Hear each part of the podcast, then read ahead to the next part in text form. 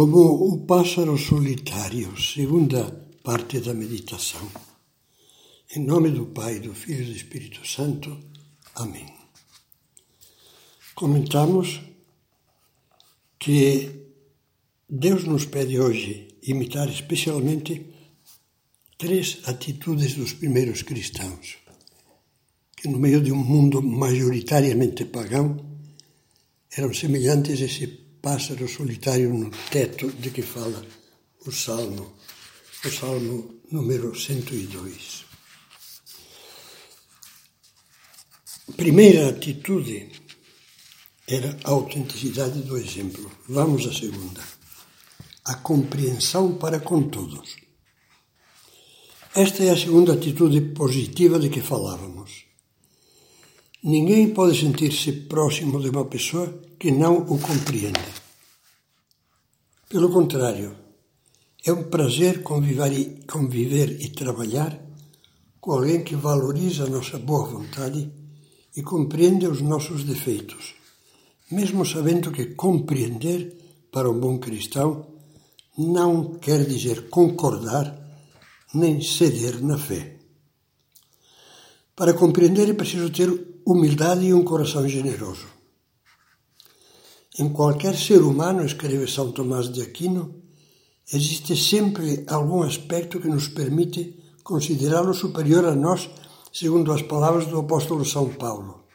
Levados pela humildade, tende-vos uns aos outros por superiores a vós mesmos.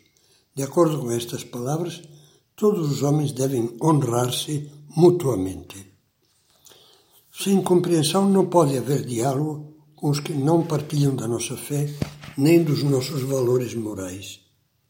Diálogo que não consiste em atenuar ou disfarçar as verdades e os valores católicos, mas em saber escutar com respeito as opiniões divergentes e num clima de paz e de troca de ideias, de estudo quando isso for possível expor as nossas crenças de modo positivo, sereno e pacífico. Como escreve São José Maria, com a polêmica agressiva que humilha, raramente se resolve uma questão. E sem dúvida, nunca se consegue esclarecimento algum quando, entre os que disputam, há um fanático. Santo Agostinho, alertando os que não sabem compreender, dizia: Repreendes os outros e não reparas em ti mesmo. Acusas os outros e não te examinas. Colocas os outros bem diante dos teus olhos e a ti colocas-te escondido atrás das tuas costas. Quando Deus te julgar, dirá: Farta e dar meia volta e te colocarei diante de ti próprio. Então te verás e chorarás. Terceiro, terceira atitude, o coração aberto à amizade. É óbvio que a compreensão e o diálogo são dois batentes que escancaram a porta da amizade. Com essas qualidades, duas pessoas com credos e convicções diferentes podem conviver, conversar, compartilhar momentos excelentes da vida Conheço vários casais que, possuindo crenças diferentes, se dão maravilhosamente bem. Se há pontos de discórdia, há também muitos pontos em comum com qualquer pessoa de boa vontade.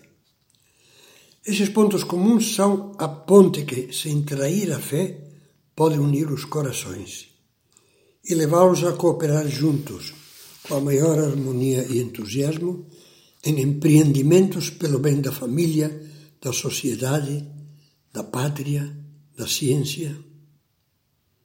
Amar, diz Saint-Exupéry, não é olhar um para o outro, mas olhar ambos na mesma direção.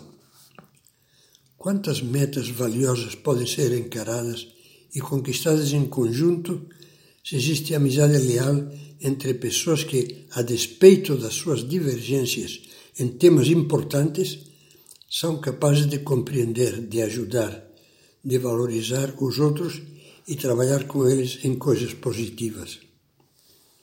Amar, diz a teóloga católica alemã Jutta Burgraff, não consiste simplesmente em fazer coisas para alguém, mas em confiar na vida que há nele.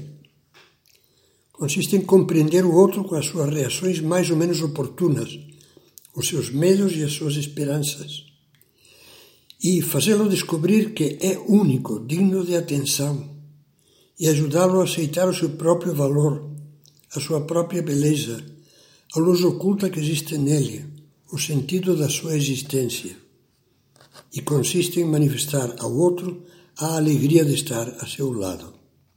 Esta é a amizade do autêntico cristão. Essa foi a amizade, o amor sincero com que os primeiros cristãos, mantendo até a morte a fidelidade à fé, conquistaram o mundo.